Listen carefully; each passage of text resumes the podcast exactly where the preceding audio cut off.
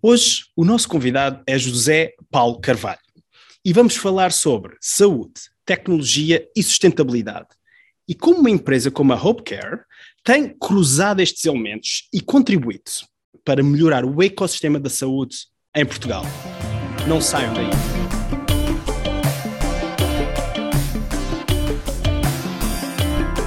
Olá e bem-vindos a mais um episódio do podcast Cruzamento. O meu nome é Daniel Guedelha e, como habitual, estou acompanhado do meu amigo e anfitrião, André Correia. Olá e bem-vindos a mais um episódio do, do, podcast Cruzamento. Hoje estamos acompanhados por José Paulo Carvalho. Olá, José, muito bem-vindo ao podcast Cruzamento. A nossa primeira habitual pergunta é, em 30 segundos, quem é o José Paulo Carvalho? Olá, obrigado pelo amável convite. Uh, e, bem, eu tenho 50 anos, sou um pai de três filhos pequenos ainda. Eu diria que esse é o primeiro grande desafio da minha vida, que é conseguir educá-los e seguir. Uh, sou formado em Teologia, essa foi a minha primeira licenciatura de base. Depois fiz Ciências Documentais, especialista em Arquivística. Foi aí que comecei a lidar com dados, e assim, a parte da gestão de informação, ou eletrónica de, informação. Uh, e depois fiz o meu executivo MBA, que foi, como resultado final, foi o lançamento da Webcare. Uau, um, um, um, percurso muito interessante, muito interessante, José. Uh, aqui na nossa conversa em off, uh, falámos da dimensão da Hope Care e que eventualmente uh, a poderemos classificar como o maior hospital português. Podes partilhar com os nossos ouvintes qual o alcance dos vossos serviços e porque é que, sim ou não, são de facto o maior hospital português? Claro, um, nós o que fizemos foi desenvolver um sistema de telemonitorização da doença crónica em casa, eh, portanto, que possibilita que um doente crónico possa monitorizar o seu estado de saúde e, com isso, enviar a sua informação para um médico, hospital ou clínica remotamente. Esse é o nosso objetivo, que é construir o um hospital em casa. Uh, o, aquilo que eu digo sempre, até para desafiar os próprios hospitais de forma tradicional, é que nós por dia temos mais camas uh, ligadas ao nosso sistema que um próprio hospital, quase como o Santa Maria ou o São João, Uh, e, e, assim confronto fica, as pessoas chocam-se, não é? Porque de facto com a tecnologia nós conseguimos ter uma abrangência muito superior em número de camas do que propriamente aquilo que é tradicionalmente uh, de feito. Por isso é que é o nosso desafio que nós fazemos até a, a, quem está muito instituído de forma tradicional, é começar a olhar de formas de cuidados diferentes que podem nos possibilitar uma abrangência muito superior e um cuidado muito superior fora do seu âmbito de parede, não é? Portanto, eles estão muito fechados dentro das suas paredes e o hospital tem que começar a olhar para, para fora. José, eh, no início da tua apresentação também eh, referiste eh, dados e o teu percurso na, nesta, nesta, portanto, nesta área dos dados e também em relação à utilização da, da vossa aplicação. Portanto, os dados que falamos são expressivos com esse número de camas e etc.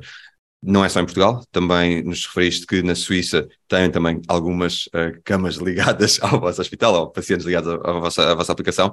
E como é que é possível então construir um hospital em casa utilizando a tecnologia, essa, essa ligação que, que estavas a falar? E pode explicar também como é que a, a está a revolucionar o conceito de cuidados médicos e referiste um hospital sem paredes? Exato. Uh, primeiro, o, o, nosso grande objetivo, quando eu comecei a empresa, era que nós pudéssemos eliminar barreiras de acesso. Portanto, nós queremos que as pessoas, de forma facilitada e simples, pudessem fazer a sua gestão de saúde. Portanto, eu, eu, acredito vivamente que no futuro cada um vai ter que ser responsável pelo seu cuidado numa primeira grande linha, portanto tem que ser parceiro nesse mesmo cuidado e depois pegar nessa informação já triada, portanto é aí onde a nossa tecnologia intervém com os algoritmos, olhando para essa informação, poder definir critérios de risco e depois alertar o profissional de saúde a dizer, ok, tem que ver mesmo esta doente. Isto, isto permite-nos hoje criar um sistema de triagem, assim, nós falamos de triagem, as pessoas ficam assim um bocado chocados, mas eh, eu, eu vejo o nosso sistema quase como um, uma urgência hospitalar, em que de facto chega um caso, que é no caso dados de saúde com um determinado risco, que permite um profissional de saúde fazer a avaliação e com essa avaliação tomar uma decisão clínica. E isto permite-me hoje ter, por exemplo, um enfermeiro para mil doentes uh, uh, online Portanto, o que significa que eu consigo cuidar de, de doentes crónicos uh, de 1 para 1000, que é muito mais eficaz do que propriamente o enfermeiro que tem que estar. Obviamente que é necessário, tanto no hospital, olhando para os agudos, não é? Portanto, porque é aí que a sua ação hospital, o hospital deveria estar focado uh, uh, e, e, consegue ter um, uma abrangência superior. quando olhamos para fora, e isso aqui é a, a, tal gestão de informação, nós já olhamos para dados de vida, não estamos a olhar só para sinais vitais. Portanto, as pessoas já às vezes, quando olham para o que dizem, ok, é sinais vitais. Não, sinais vitais é sinais de vida, portanto, porque efetivamente nós olhamos para o ambiente, nós conseguimos correlacionar uh, dados como, por exemplo, se vai chover, o evento TPOC vai estar agravado daqui a alguns dias, etc, etc. Portanto, já, há já um conjunto de informação que se consegue agregar, até do ponto de vista social também, basta um cuidador informal que uma família vai de férias e, e aquele indivíduo fica sozinho e deixa de tomar medicação, para ter um exemplo, não é? Isso vai impactar naquilo que são dados objetivos. Portanto, portanto aquilo que eu desenhei quando, quando, quando sistema e aquilo que eu luto é o mix entre aquilo que é o humano versus tecnologia, em que a tecnologia o que faz é olhar para uma vastidão de informação que chega de data points e que consegue relacionar e fazer cálculo de, de, de, de risco, para depois ajudar o profissional de saúde a fazer uma intervenção focada naquele indivíduo. Isto é, eu não preciso, como, como enfermeiro, por exemplo, que esteja num, num, centro de triagem, olhar para todos. Não, eu só vou olhar para aquilo que o sistema e o algoritmo vai determinar que efetivamente está em risco. Portanto, e isto é o que facilita, do ponto de vista da produção. Portanto, eu, no, no início, estava a referir, eu, eu, queria criar um serviço eh, de cuidado para eliminar barreiras e de, de, acesso a esses mesmos cuidados, do ponto de vista do doente versus profissional de saúde. Uh, claro que depois, neste processo, tivemos que desenvolver tecnologia, que não era para aí que estava focado. Eu estava focado era na criação do processo que ia ajudar a cuidar da pessoa. Só que depois tivemos que introduzir tecnologia que não havia. Portanto, então aí criámos a nossa plataforma. E essa é a grande, a grande novidade. Ok, interessante. E, e, José, há bocado o André também estava a falar da, Suíça e Portugal. Pode-nos dar assim uma ideia, uh, nem que seja genérica, do número de camas que existem, que vocês têm em Portugal e que vocês têm, entre aspas, na, na, na Suíça? Sim, eh, nós eh, não estamos só na Suíça. Por, por exemplo, nós estivemos com a cidade de Viena uh, no ano passado a monitorizar okay. a terceira vaga de Covid. Portanto, nós tivemos, fomos selecionados pela cidade de Viena, por exemplo, a monitorizar a população. Vai sair depois os resultados que são espetaculares do ponto de vista da utilização da tecnologia também nessa, nessa, nesse caso. Mas o que é que aconteceu? Nós, na Opcare, eu, eu tive sempre a visão de que a nossa tecnologia em Portugal é um ótimo ecossistema de teste e de laboratório. E que depois a seguir temos que exportar, porque a tecnologia faz sentido é fora de Portugal, por várias razões. Primeiro, obviamente, como sabem, do ponto de vista do pagamento, do ponto de vista do, do, do reimbursement, direi assim, que são muito mais eficazes e muito melhores, olhamos sempre para Norte. Nesse sentido, nós tivemos colaborações muito interessantes e todos os nossos POCs e, e pilotos de, de teste de triagem até foram feitos fora de Portugal. Nós tivemos na Bélgica, tivemos na Alemanha, tivemos nos Estados Unidos, no México, portanto, a fazer teste de algoritmos para validar aquilo que nós estávamos a fazer sob o ponto de vista de plataforma. Em 2019, nós eh, retiramos e fechamos tudo o que era eh, provas de conceito e certificámos, avançamos para a certificação da plataforma como equipamento médico. Portanto, hoje é um software, é um equipamento médico na nova MDR. Como sabem, é um pesadelo, entramos num pesadelo e ao mesmo tempo entramos no Covid, porque nós decidimos isto no final de 2019 e de repente apanhámos o processo de certificação mais a Covid. Bom, isto para nós foi um desafio, foi importante, porque, por um lado, do ponto de vista digital, houve a revolução mental, onde todos os sistemas, inclusive a parte clínica e hospitalar e todos os processos, que tiveram que correr a, a, soluções digitais para cuidar de pessoas, portanto, isso para nós foi um benefício, portanto, que nós tivemos a, quase a triplicar sempre, cada ano, aquilo que era a nossa atividade, e, por outro lado, a, acompanhar na certificação clínica, que hoje, por exemplo, estamos certificados na 13000, estamos na conclusão como classe 2B da MDR, etc. Portanto, isso foi aquilo que nos permitiu. Dentro deste processo, nós olhamos para, para a Suíça como, um dos mercados interessantes, porque até tem um modelo de financiamento parecido aos Estados Unidos, portanto, por isso foi o foco logo em termos de teste, e aí estamos a fazer um laboratório, efetivamente, uh, muito mais naquilo que é a hospitalização domiciliária, portanto, por isso é que temos okay. 500 doentes neste momento e cerca de 100 enfermeiros em sistema para fazer o acompanhamento e, e, e dessa, dessa população. Está a ser o nosso laboratório, daria assim como case para desenhar o processo de financiamento para, para a nossa solução. Estamos neste momento também com a Áustria, depois da, da, da fase da Covid, a debater exatamente com os nossos parceiros locais para estender a plataforma também na gestão da doença crónica, porque eles já perceberam, e, e fruto também da, da, daquilo que foi feita a avaliação, a população está a, a, apta a utilizar este tipo de sistemas para fazer uma autogestão e fornecer essa informação também sob o ponto de vista da, da, da cidade, direi, cuidadores, e estamos também a olhar já para a França e para a Espanha, França porque vai lançar exatamente agora em julho, que se chama o DIGA, né, o Digital Reimbursement uh, das soluções digitais, no caso da OPCAC, que podem encaixa perfeitamente, porque eles estão a lançar na insuficiência cardíaca e na DPC, em que nós temos já mais de seis anos de experiência nessas patologias, portanto é aí que queremos também avançar, do ponto de vista de ir buscar e, e nos candidatamos para ir buscar financiamento público, e a Espanha, obviamente, por questões naturais, está aqui como, como vizinhos em que também estamos a olhar. Portanto, eu diria que a OPCAR hoje está-se a posicionar no sentido da sua internacionalização, porque já validou que, de facto, é aceita do ponto de vista desses mercados e, e fez esses testes anteriormente e agora, como equipamento médico certificado, tem essa abrangência de poder entrar uh, mais rápido. Excelente, aqui também para, para, os nossos ouvintes, um bocadinho a evolução, como é que se pode fazer a expansão de uma empresa base nacional e alguns dos mercados eh, interessantes. E, e, logicamente, aqui, José, tu falaste em tecnologia e a tecnologia desempenha um papel essencial uh, na, na Opecare. Um, Vamos a alguns exemplos concretos. Eh, quais são as principais, que tu dirias, inovações tecnológicas que a tua organização utiliza para melhorar a qualidade dos cuidados de saúde eh, prestados aos doentes? O, que nos diferencia de outras plataformas uh, teve a ver com a ligação daquilo que é carga humana versus tecnologia. Isto é, o que eu vejo muitas vezes nos meus concorrentes é que tentam ligar o doente diretamente ao médico utilizando só tecnologia e algoritmo e isso falha. Falha porque há um elemento humano que tem que estar a meio, que é aquilo que nós chamamos de triagem, que é há alguém que a nível intermédio tem que validar a informação, tem que validar que efetivamente aquele caso é um caso para seguir para o médico, para uma decisão clínica, e que muitas vezes nem é necessário isso, porque ele fica resolvido exatamente nessa mesma triagem, porque são condicionantes além de, daquilo que é o dado objetivo, correto?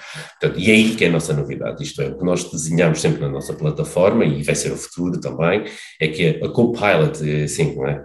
na, na expressão da Microsoft, o Copilot é exatamente receber toda essa informação, o algoritmo vai trabalhar essa informação, mas depois tem que haver aqui uma ajuda do Copilot, que é humano, na minha opinião vai ser sempre humano, que vai ter tomar uma decisão, uma liability, portanto, tenho que tomar uma decisão que, de facto, se aquilo é um valor para seguir para uma decisão clínica para dentro de um hospital ou para uma clínica, ou se efetivamente pode ser resolvido localmente, porque até a intervenção tem que ser social, porque ele não tem dinheiro para ir comprar medicação. E às vezes é esse o caso, portanto, não é porque ele deixa de tomar medicação, é porque ele não tem dinheiro para ir tomar medicação e então passa para outro sistema que não é aquele que a saúde propriamente tem responsabilidade direta, não é? Portanto, o, o, a nossa novidade tem a ver exatamente com o algoritmo, e aí é a nossa propriedade, de algoritmo da decisão do ponto de vista da triagem, e que vai criar cada vez mais interfaces, que não é só o dado objetivo, que é sinal vital, mas também todas as condicionantes de decisão, que passam por mudanças do tempo, passam por a família que foi de férias e que vai reportar que vai de férias, etc, etc. Portanto, há todos os condicionantes que têm que entrar em algoritmo, que vai levar o risco ou diminuir o risco em relação ao doente.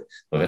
Portanto, e é isto que nós eh, intervimos. Portanto, a minha visão, como calculo, eu não venho da saúde, eu venho da área social quase, ou filosófica. a minha visão é muito mais abrangente, isto é, a pessoa não tem a ver só com questões de saúde. Quando intervém só, e, e o que eu vejo que os meus concorrentes fazem, só olham para esse dado, esquecem-se todo o resto da componente que faz uma recuperação de um doente que tem que estar em casa e que pode estar em casa e ser cuidado. Já deixa-me pegar na, nessa expressão, carga humana versus tecnologia e, e a parte do, do Copilot.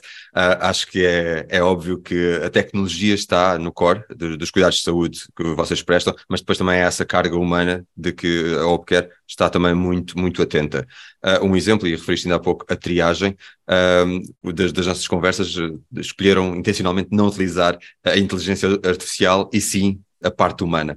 Pode explicar a quem nos ouve o porquê dessa decisão? O que é que, levou, o que, é que vos levou a tomar essa decisão? Não, a inteligência é artificial. ela só faz aquilo que lhe mandamos, portanto, isso, é o primeiro ponto. Porque tem uma capacidade de processamento de correlação mais superior, diria assim, à, nossa, à nossa capacidade.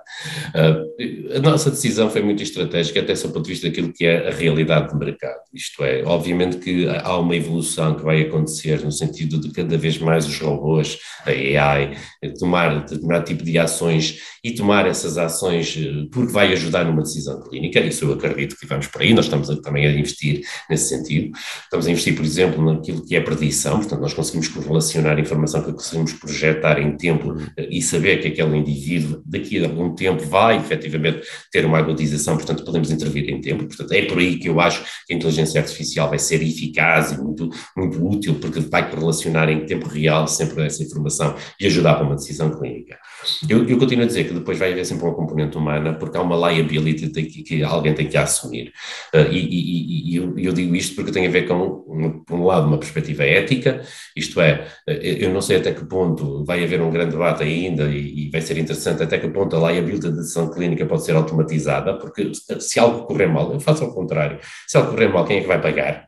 Portanto, é, é o robô que depois vai pagar, a inteligência artificial que vai pagar, é a empresa que desenvolver esse algoritmo que vai pagar, e aqui leva-nos, por exemplo, ao segundo elemento que tem a ver com as certificações. Eu, como equipamento médico, estou a certificar algoritmos, correto? Mas tenho uma responsabilidade como empresa sobre esse algoritmo e validação, correto? Portanto, significa que eu estou a assumir uma liability. Eu não estou a ver como é que a Microsoft vai fazer, não é? Vai assumir a nível mundial a responsabilidade sob o ponto de vista do que o ChatGPT vai decidir e eu vou fazer a seguir. É interessante, não é? o, que, o que vai ser, na minha opinião, o grande avanço tecnológico vai ser a decisão exatamente de até que momento vai ser a fronteira em que essa liability, portanto, para a decisão clínica vai acontecer. E isto vai ser uma perspectiva ética e moral, não é? Porque efetivamente, eh, eh, se desviarmos essa responsabilidade para dentro de de um AI, uh, depois alguém vai ter que pagar, porque nós obviamente na Europa podemos estar aqui distraídos, mas nos Estados Unidos quando acontece algo alguém tem que pagar no fim. Portanto, por isso é, é e, não sei se estão a par, mas há um grande debate hoje no, no Supremo Tribunal dos Estados Unidos exatamente contra as plataformas, não é contra as plataformas uh, sociais, mas contra o algoritmo das plataformas sociais que permitiram ampliar aquilo que foi o terroristas que levaram a atentados e morreu gente, não é? Uh, no, no, caso em Paris, e que neste momento está no Supremo Tribunal para decidir se há responsabilidade ou não sob o ponto de vista do algoritmo, porque o algoritmo foi calculado para promover venda de, de, de publicidade. E, e, essa venda de publicidade conduziu uma amplificação de uma informação que levou a pessoas a matar, a, a matar né, sob o ponto de vista de, de humano, outras. Portanto, isto vai ser interessante ver uh, o resultado final que vai acontecer e impactar depois na medicina, porque eu posso, obviamente, desenvolver, eu, hoje eu quero ser responsável pelo meu algoritmo, não tenho dúvidas sobre isso, não é?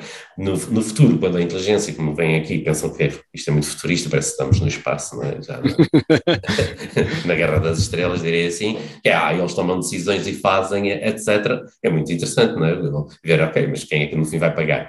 Eu dou sempre eh, este exemplo, que eu acho incrível, que é na Guerra das Estrelas, quando nascem os gêmeos e a, e a, e a pessoa morreu, não é? Portanto, a, a mãe morre, não é? quando nasce Luke e a Leia. É interessante. Então, quando tem tecnologia e conseguem deixar morrer uma pessoa. a ver? E, e, e, quem fez o parto até foi o robô. Uhum. É engraçado. E no fim, a conclusão do filme é o quê? Porque ela decidiu não viver, correto? Então, é outra vez uma decisão humana. Entende? Portanto, é interessante olhar. Estamos a falar de um filme, agora transportam isso para a realidade. Portanto, no fim, é humano. Portanto, a decisão vai ser humana. Portanto, por isso é que eu acredito que podemos implementar toda a AI, mas eu, não, eu, pelo menos, não vou deixar que a última decisão seja dela. Excelente, uh, muito interessante aí. Tocamos aqui, obviamente, nos pontos da ética, da moral, e, e nós no podcast Cruzamento também tentamos dar aqui a voz dos nossos, dos nossos ouvintes. Então, existem alguns críticos que argumentam, nomeadamente, que os cuidados médicos em casa, apesar de convenientes, ehm, podem comprometer eventualmente a qualidade e a segurança dos doentes. Como é que a OpeCare aborda estas preocupações? Eu diria que isso é uma, falta, uma falsa questão. Dou este exemplo. Hoje, se não houver te tecnologia em casa, eu vou ao médico, ele prescreve um medicamento, manda-me para casa e não quer saber de mim. A liability dele acaba ali na porta porque acabou e, e o indivíduo seguiu. Se tomou medicamento, se depois vai ter utilizações, etc., não é responsabilidade dele. Se ele levar um elemento de telemonitorização de acompanhamento, esse doente passa a ser responsabilizado, porque efetivamente ele vai ter que cumprir com um tipo de protocolo clínico, é tomar a minha medicação, se calhar medir o meu peso todos os dias, a minha tensão arterial, a minha glicemia, estão a ver? Portanto, então começa a ser responsável e corresponsável naquilo que é a participação no ato, tanto que não acabou na saída da porta do, do, do, médico, e o médico passa a ser também corresponsável e parceiro, porque efetivamente sabe em tempo real o que é que está a acontecer e pode intervir em tempo. Ora, o que, o que estamos a fazer é elevar a níveis que não eram possíveis anteriormente a segurança em casa. Não é diminuí-la, não é entender? Porque, como eu falo, estamos a falar de doença crónica. A doença crónica não é para estar dentro do hospital. A doença crónica está toda fora do hospital. As ocupações hoje que temos nas nossas urgências e naquilo que é dentro do hospital, a ocupação de camas, tem a ver com doentes que podem estar em casa. E ser cuidados em casa com tecnologia e não estar a ocupar aquilo que era os agudos para libertar exatamente o, o hospital para aquilo que é a sua produção do ponto de vista de agudo. Estão a ver? Portanto, é ao contrário. Aquilo que eu defendo é que um sistema perfeito eh, de telemonitorização versus com triagem e acompanhamento, portanto, por isso é que eu falo sempre da triagem, que tem que ter um elemento 24 sobre 7 de acompanhamento, e vai elevar os cuidados em casa, vai começar a corresponsabilizar tanto o doente como o profissional de saúde naquilo que é o acompanhamento. Portanto, eu deixo de haver, eu sou contra o patient-centric, atenção, e porquê? Porque no patient-centric tu decides tudo sobre o doente, que ele está lá no meio, fica assustado, toda a gente decide sobre ele e depois mandam-no embora. Eh, passa a ser aquilo que eu, que eu acredito que é patient partnership, que é o doente tem que ser parceiro da decisão clínica e então ele tem que interrogar o médico, tem que participar no médico e o médico tem que também de corresponsabilizar, assim, você tem que fazer desta forma e monitorizar-se e acompanhar, e nós vamos acompanhá-lo em casa para melhorar o seu estado. E, e, com isso, que é o que nós provamos hoje com o nosso sistema, ele consegue estabilizar e não regredir, porque como sabes, na doença crónica, a partir do momento que tens um evento, nunca voltas ao estado anterior pioraste e ficaste lá, estabilizaste, mas num estado pior. Portanto, e o que os sistemas fazem é manter por mais tempo num estado melhor, aumentando a qualidade de vida. Por isso, eh, quando ouço esse discurso, é completamente errado, é não percepção, ou, ou melhor, é um paternalismo de pensar que o hospital é que cuida tudo. E é sempre dentro do hospital. Portanto, é, é, completamente errado. E, bem, mais uma vez, voltamos aqui à, à parte da gestão da informação. Uh, José, isto é, tem sido um fio condutor ao longo uh, desta, desta conversa também, uh, mas é de facto um, um aspecto crucial na, na área da saúde. E sabemos que vocês no início tiveram de enfrentar alguns desafios, algumas batalhas no que diz respeito a tratamentos de dados. gostavas de, de abordar e partilhar aqui com os nossos ouvintes alguns desses desafios, alguns, algumas dessas desses uh, bloqueios que, que entretanto tiveram que enfrentar? claro, nós, eu, eu, quando comecei a, a, empresa, nós tínhamos um blog, um, uma frase que dizia saúde sem barreiras geográficas depois deixamos cair o geográfico, porque eram muito mais. Começando pela parte legal. uh, exemplos práticos. Em 2014, por exemplo, nós passamos tudo para um sistema cloud. Fomos desafiados pela Microsoft, passamos por um sistema cloud, portanto, das saúde em cloud. Uh, para terem ideia, todos os hospitais que eu falava, nacionais e internacionais, estavam on-premise. Para eles, era mais seguro ter ali um servidor ao lado com os dados ali. Estão a ver? Portanto, estávamos a falar disto, não é? Por isso, a mudança de mentalidade de pensar que uma solução cloud que é muito mais eh, aberta e muito mais segura do que propriamente on-premise é evidente. Portanto, e é hoje as pessoas começam a pensar, ah, afinal, se calhar é evidente. Mas repara, nós começamos em 2014, estamos a falar, sob o ponto de vista tecnológico, é, são quase 100 anos não é, de diferença na, na, em termos de mentalidade. Portanto, esse é o primeiro ponto.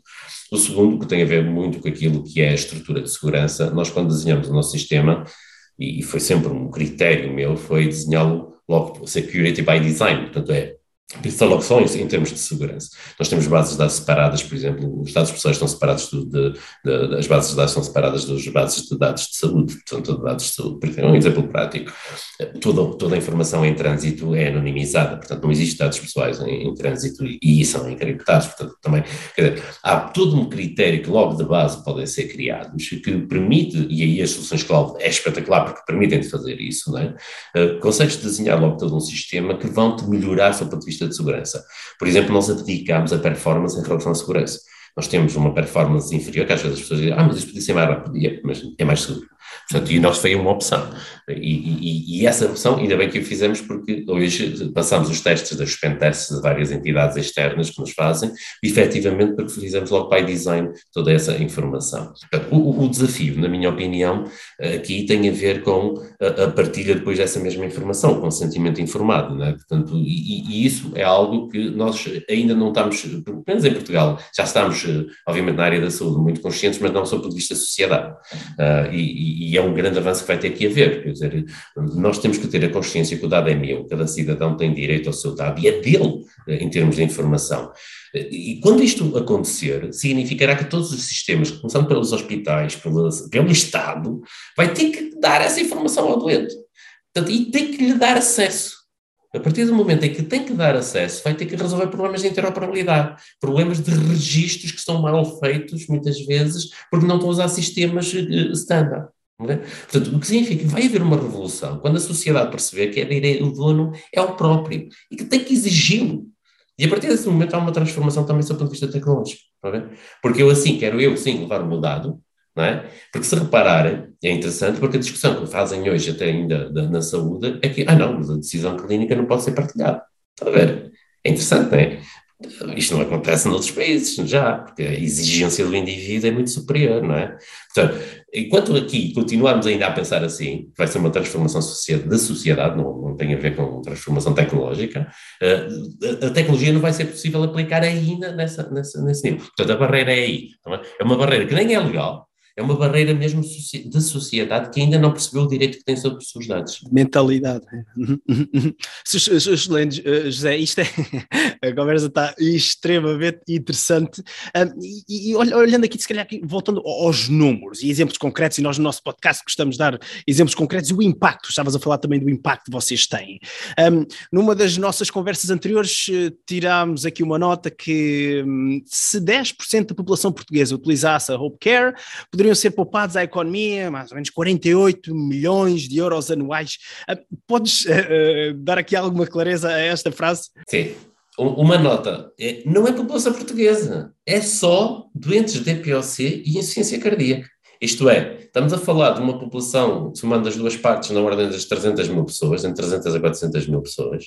10% representa 40 mil pessoas. Portanto, estamos a falar de 40 mil pessoas. 40 mil pessoas, neste momento, estão a consumir cerca de cento e tal milhões de euros por ano ao Estado, porque não estão sempre telemonitorizados. E o que nós fizemos em termos de estudo é que ao aplicar a nossa tecnologia, e isto está, está publicado até pelo próprio okay. SNS, que isso é é uhum. engraçado, com o projeto piloto que fizemos, que é, quando nós, por exemplo, na DPOC, nós conseguimos diminuir em 50% o reinternamento hospitalar. Nestes doentes, e estamos a falar normalmente de Gold 4, portanto, doentes pesados, que são aqueles que são os grandes consumidores da, da, da, do sistema.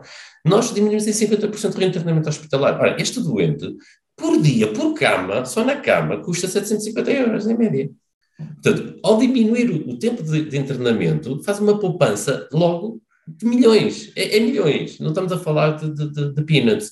Nós, quando temos o sistema hoje, todos a falar, ah, só falam do hospital, não estão a falar de mudar o processo de cuidado porque o incrível que está a acontecer é só, só pensam em, em, em, em hospital e, ah, e esquecem-se do processo. As pessoas têm que mudar de forma de cuidar. E o mudar de forma de cuidar é utilizando tecnologia, mas não é continuar a fazer da mesma forma com a tecnologia em cima, que é mais um custo. É isto que está errado. O que está errado é eu tenho mesmo que mudar o meu processo de cuidado. E ao fazer esse impacto, que é aquilo que nós provarmos, por exemplo, as 48 milhões de estimativas é só em 10% da população de EPOC e insuficiência cardíaca. Ora, pensem nos hipertensos, pensem nos diabéticos, pensem nos, do, na, do foro de, neurológico, pensem no, no, nos oncológicos. Em tudo isto é possível aplicar tecnologia de telemonitorização, pode ser a nossa não, não é isso que eu, que eu, defendo. O que eu defendo é é possível aplicar tecnologia, mas obviamente que os sistemas têm que se alterar do ponto de vista de cuidado e de performance, da forma como cuidam, porque tem que mudar, não faz sentido estar para a telemonitorização e eu continuar a fazer a mesma coisa no meu, no meu hospital, isso não existe. Uh, ao fazer essa alteração, vai ser uma poupança de milhões. Dou outro exemplo que uh, recentemente também publicamos, não foi comunicado. Nós temos, por exemplo, com 500 doentes na região centro, um projeto chamado Saúde Mais Perto, nós temos 500 doentes eh, que são recorrentes do Hospital de Coimbra. Nós diminuímos em 20% a recorrência desta população. Diminuir 20% da recorrência desta população significa um milhão de euros de poupança. Portanto, é isto. Por isso é que eu, quando desenhei ao que quer, era sempre o impacto de custos e benefícios, porque é isso que eu lutava, porque a minha experiência pessoal foi muito íntima, porque a minha mãe teve esclerose lateral miotrófica e foi cuidada em casa até ao fim, e aplicando também tecnologia, portanto foi isso que nós fizemos. Eu poupava ao Estado na ordem de 8 mil euros por mês. Eu estava a poupar muito dinheiro. E não era recompensado por isso como cidadão. Não entendem? Porque o sistema não existia. Eu, eu só pagava, não é? Eu, individualmente, tinha que montar o sistema e cuidar dela para ela estar até ao fim. E esteve até ao fim. Autónoma, independente e a ser cuidada. Em casa. E a falar de uma doença que começava a neurodegenerativa total, não é? Portanto, eh, para quem não, conhece, é igual ao Steve Hopkins, que, é, que, estava, que tinha exatamente o mesmo tipo de, de, doença. Portanto, o que é que significa? Que é possível montar sistemas em tudo, eu acredito, em tudo, para cada um decidir se quer ficar em casa e ser cuidado em casa, no seu ambiente natural. Isto é uma decisão de cidadania, é uma decisão de, nossa, pessoal, estão a ver? E o Estado devia permitir isto. Portanto, devia permitir e dar-nos essa possibilidade, em vez de estar a discutir porque é que vai gastar mais não sei quantos milhões em construções de hospitais que daqui a dias não vão servir para nada porque a população vai diminuir para metade. é isto. Eh, José, e pegando aí, pegando aí um, pouco, um pouco nessa, nessa questão e, e ligando à equidade, uh, e alguns argumentam que os cuidados médicos uh, domiciliários podem agravar as desigualdades uh, entre a, população, sobretudo no acesso ao serviço de saúde, já que, obviamente, nem todos têm o mesmo nível de acesso à tecnologia. Como é que a OPCare uh, aborda esta questão e trabalha para garantir um acesso equitativo aos seus serviços? Eu, eu vou primeiro filosoficamente, tá e depois respondo mais certo. direto. Filosoficamente, é nivelar para baixo, isto é uma ideologia. Isto é, tu se consegues ir para este patamar, ah, porque uma porcentagem não pode ir, então vamos nivelar para baixo. E em filosofia, no área da saúde, vamos pensar só do ponto de vista filosófico, significa que então não é preciso ter nada porque então a igualdade é a natureza a cuidar. Isto é, nós não precisamos de nada, estamos todos iguais porque são todos homens e estamos a enfrentar uma natureza e morremos. Ponto. Certo? Isto é que é a igualdade. O, o, grande problema é que ninguém pensa que nós evoluímos tecnologicamente e de saúde para combater aquilo que chamamos a morte, para combater a natureza. Exatamente. Queremos combatê-la, nós queremos estar invencíveis, correto? E é isto que a tecnologia nos permite, para viver mais, melhor e termos melhores condições. Estamos sempre a enfrentar todos os dias a natureza. E por isso é que nos distinguimos. Isto não tem a ver com a igualdade. Esse é o primeiro ponto. E isto é filosofia. O que é que significa? O que nós provamos hoje, e eu vou dar exemplos, o que provamos hoje é que a tecnologia permite um acesso melhor. E se eu tiver 80% da população que pode ir para melhor, por que estes 80% não podem ir para melhor e só 20% por causa de 20% que não têm essa capacidade? Isto é errado, porque o, o, que significa é que o que estamos a fazer, é, mais uma vez, é nivelar para baixo por causa de 20%, e aí leva a uma questão ética que tem a ver com o bem e mal menor. Não sei se sabem, é quase como uma decisão de guerra, o que é que vamos fazer? É um bem de mal menor. É? Correto? São decisões que muitas vezes têm que morrer pessoas e essas decisões têm que ser feitas efetivamente com uma consciência ética. E ética é bem de mal menor. E toda a gente esquece isso do ponto de vista ideológico, porque preferem que todos então fiquem cá em baixo e morram. Então lá está, vamos outra vez à igualdade, é estamos a enfrentar a natureza da mesma forma e todos morrem, porque não há acesso, que é o que acontece hoje. Pronto, o que é que significa ter equidade? Para mim, a equidade significa que nós, passo por passo, temos que determinar, do ponto de vista da população, o acesso e eles acederem. E naquela população que efetivamente não tem a capacidade, os tais percentagens, é onde o Estado devia pôr muito dinheiro. Entende? Não é pôr para todos e distribuir. Isto é completamente errado. É? O que devia ser é, não, se estes têm capacidade de evoluir e estar no determinado patamar, deixá-los e promover essas ações. E aqueles que não têm capacidade, eu vou investir muito dinheiro para eles poderem subir. Isto acontece, acontece não só na saúde, na educação, em tudo. Deveria de ser assim. Portanto, o que, o que acontece hoje é quase como, e perdoem-me só aqui, eu não sou político, portanto vou dizer isto, quase que eu distribuí 100 euros por toda a população e fica toda a gente contente. Alguém ficou contente com a distribuição de 100 euros? Ninguém ficou contente por distribuição de 100 euros. Ah, mas distribuíram 2 mil milhões. Sim, mas porquê é que não distribuíram 2 mil milhões focados naqueles que efetivamente precisavam para subir? Estão a ver? Não. Ah, é porque é igual. Completamente errado. Estão a ver? Equidade no nosso sistema significa que, que nós temos que promover a educação na utilização. Tem a ver com literacia. É? Nós temos pessoas com 90 e tal anos a usar o nosso sistema, que nunca tinham visto uma internet nem um tablet. Okay? O que é que acontece para eles utilizarem? Primeiro, sentiram que efetivamente são mais seguros, então aderem, isso é fundamental. Segundo ponto, temos que os ensinar e perder tempo a ensinar. É aí que tem que estar o investimento, é na educação. E, de, e essa educação, pensando agora para trás, passa desde a base que é sermos bebés. Uh, nós deveríamos ter um sistema até educativo que ensinasse os cuidados primários, os, os, os primeiros socorros, por exemplo, na escola. Nós devíamos saber, quase como fizemos com o lixo, né, na reciclagem da distribuição, começou na, na, na creche para depois os, os, as crianças olharem para os pais e dizerem: Você está a comer mal, está a beber, ah, você está, está a comer muito açúcar, ah, mas isto faz mal. Essa educação bottom-up. Yeah. Essa educação bottom-up. Exatamente. Uhum. Portanto, e não, olha-se para o fim. Uhum. Né? E a faixa que está a consumir é no fim, estancando, não estancando o que está lá a chegar. Portanto, a equidade e se calhar, se calhar, se calhar, José, acrescentar aqui também, é, claro que o Estado tem um papel importante, mas também criar talvez um ecossistema, e tu falas muito em ecossistemas, uh, para, também para o setor privado, para o setor social entrarem nesse, nessa equação, não é? Claro, claro. Hum. Tem que estar. A sociedade. Estar, não, é a sociedade, não pode ser o Estado uhum. só, tem que ser a sociedade. A sociedade tem que compreender, se eu tenho dinheiro e vou para um sistema privado, o Estado devia permitir isso. Ponto. Não devia estar preocupado porque tem o privado a crescer. Não, devia estar preocupado, é ótimo, o privado está a cuidar desta população toda, agora vamos focar naqueles que não conseguem ter o acesso. Estão a ver? Devia ser ao contrário, isto é mesmo ideológico. Portanto, e a sociedade devia estar compreendida para se balancear, como qualquer sociedade a nível histórico, só se balanceia quando uns contribuem para os outros. É assim. Se uns têm mais capacidade, é deixá-los ter capacidade.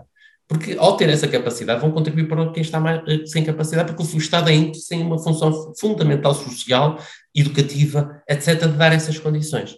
Agora, quando o Estado quer é fazer tudo igual... Já, já, já partimos de níveis diferentes. Ah, sim, é, sim, sim, é, uma questão ideológica. Exatamente, porque é uma questão ideológica. Aliás, as questões ideológicas têm levado o país à ruína. Desculpem dizer isto. e, é, e, e, é uma opinião, e olha, é José, opinião. nós queremos agradecer-te muito, muito por, por, esta, por esta conversa, está a ser extremamente interessante uh, e queremos agradecer, obviamente, o teu tempo e a tua disponibilidade. Uh, hoje tivemos como convidado José Paulo Carvalho, que partilhou connosco vários conceitos muito importantes, como a importância dos cuidados médicos em casa, a tecnologia que a Hope Care está a usar, a sua expansão internacional e tivemos também aqui uma conversa muito interessante do ponto de vista mais ideológico, barra cultural, barra de educação. José, se calhar aqui a última pergunta. Caso os nossos ouvintes queiram saber mais sobre ti, onde é que podem encontrar online? É, portanto, temos um website que é op-care.pt, podem, podem lá ir. No caso, podem também pesquisar-me no LinkedIn e aí podem me contactar, conectar. tenho muito gosto em vos, em vos eh, poder ajudar. Um, e pronto, e o meu e-mail é josé.carvalho.op-care.pt. Portanto, podem também enviar e falarmos e partilhar ideias, obviamente. José, muito obrigado.